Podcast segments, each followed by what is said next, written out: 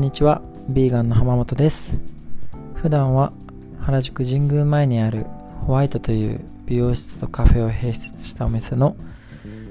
代表をしながら毎日美容師をしています。ホワイトはビーガンビューティーサロンというのをコンセプトにしていて動物由来成分を使わずに全て自然由来成分のビーガンのプロダクトや薬剤を使って美容室をしていますその他にマレとアモという愛犬を2匹飼ってるので犬の首輪のブランドでチューというビーガンレーザーを使ったドッグチョーカーのブランドもしているんですけど今月の4月の中旬から一般販売を開始するのでインスタグラムの、えー、チュードットのオフィシャルのアカウントより商品だったりとか、えー今後のポストをぜひチェックしてください、えーそれではですね本日は、えっと、歴史について学ぼうということで、えー最近僕が、えーハマっていることを今日お話ししたいなと思っています、えーまあ、歴史って言ってもですね特にあの最近僕が見たり勉強したりしているのが世界史の、えー歴史なんですけど、まあなんで、えー勉強し始めたかというとこの間あのお客さんとこのポッドキャストの話をしてる時にえっ、とお客さんでね、えっとポッドキャストをすごいよく聞いてるっていう方がいてその方から、えっと古典ラジオっていうですねあのポッドキャストのチャンネルをこう教えてもらって、まあ、それがあのすごいね。もう歴史がただただ好きな方々が歴史について学びそれについて話すっていうようなラジオなんですけど、まあ、本当にねあの2019年のポッドキャストの大賞にあの選ばれてたりとかすごいね人気のラジオなんですよね。最近僕もねあのそれでよくそのラジオを聞いてるんですけど、まあ本当にね、まあ、昔から学生の時から、あのー世界史とかね歴史の授業とか結構自分は好きな方だったんですけど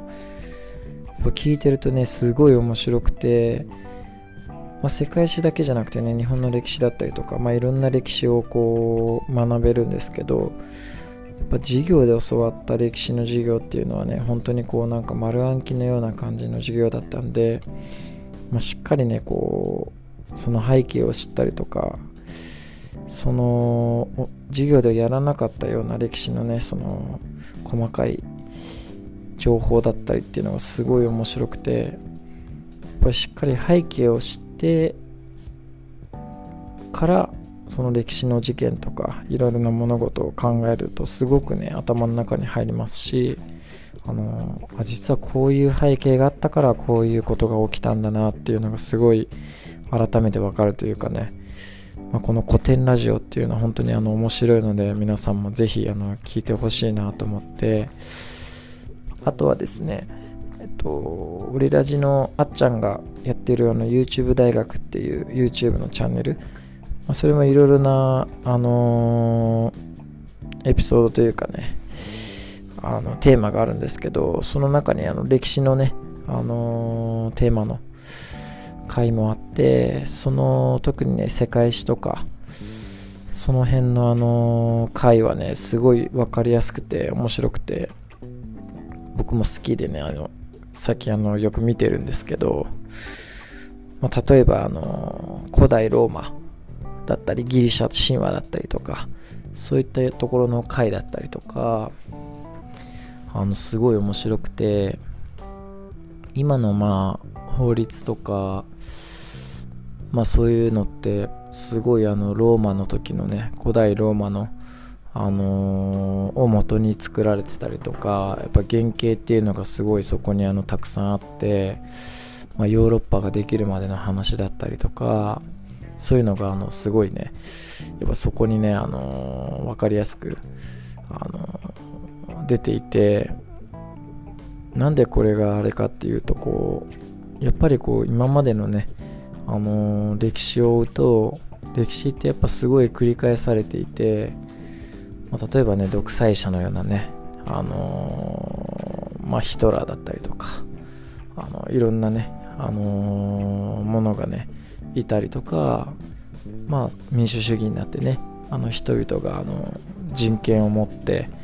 あのー、そういうような時代になったりとか